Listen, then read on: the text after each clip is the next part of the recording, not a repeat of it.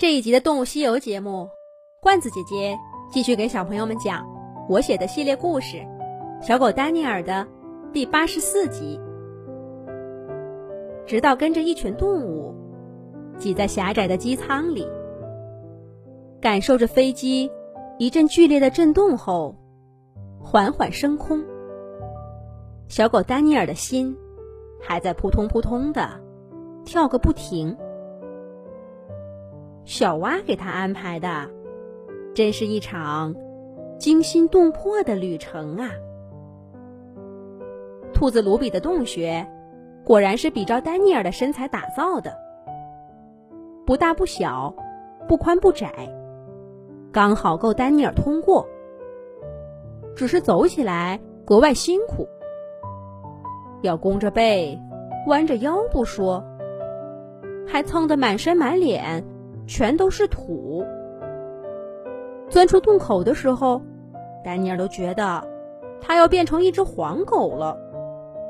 可是还没来得及喘口气，抖掉身上的土，毛毛豆豆和莫妮卡三只小老鼠就跳到丹尼尔脸上，把他刚刚探出洞口的大脑袋又踩回去了。丹尼尔刚想叫喊，就听见地面上有人喊道：“喂，那儿有只狗，快去看看是怎么跑进来的。”“哪儿有啊？你看错了吧？”“哎，奇怪呀，难道真的眼花了？这里刚刚明明有只大狗的，好像还是个哈士奇呢。”丹尼尔他们躲在洞口里，屏住呼吸，听着巡逻队的脚步一点点远去，才终于再次探出头，踏上飞机场里的绿草地。这里虽然视野开阔，风景秀丽，却不宜久留。莫妮卡招呼大家贴着墙角，缓缓前进。抓住一个没人的空档，飞快的跑到飞机场正中心一架白色的飞机底下。幸好这飞机足够大，丹尼尔贴在机身下面，一点都不担心被发现。终于有机会饱览飞机场的景象：碧绿的草坪中间，长长的跑道。摆渡车从机场大楼里一波一波的接送往来的乘客。关好机舱的飞机沿着跑道加速滑行，跑到一定速度以后，像小鸟一样扬起翅膀，飞向碧蓝的天空。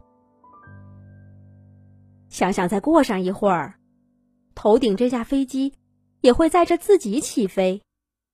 小狗丹尼尔真是又期待，又有些紧张。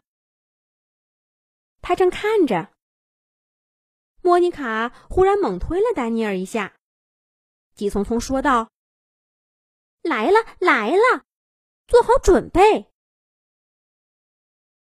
只见一辆摆渡车缓缓的停在这架飞机的旁边，但这一次从车上下来的。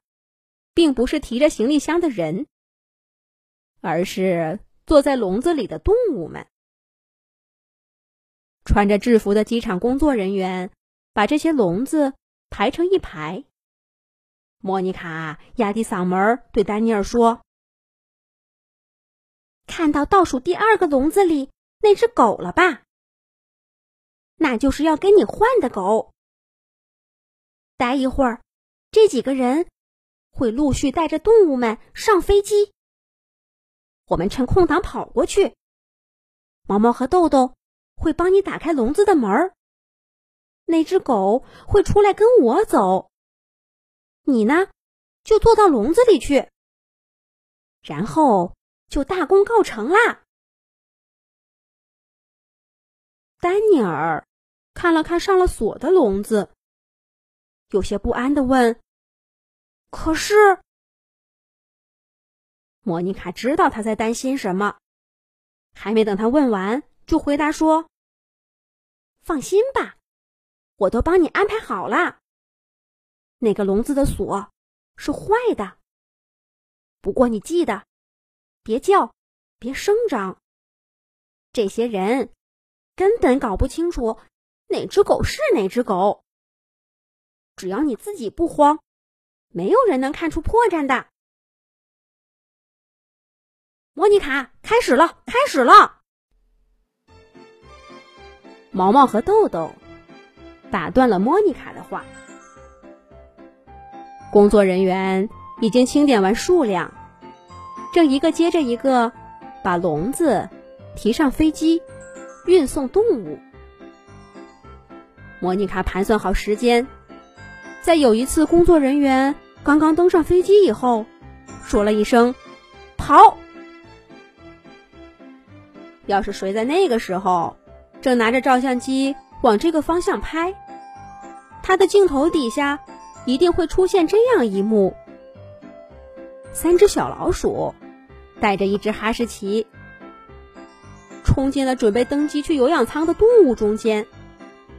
老鼠们打开另一只哈士奇的笼子门，让两只狗换了个位置，然后。带着原本要飞走的那只，迅速离开机场中心，钻进围栏附近一个大大的兔子洞里。当工作人员从飞机上下来时，他的眼前就像什么都没发生过一样。丹尼尔强作镇定的紧紧盯着工作人员。当他的笼子被提起来的时候。丹尼尔的心都要提到嗓子眼儿去了，可工作人员只是若无其事的提着他，放进狭窄的有氧舱，就没再多看他一眼。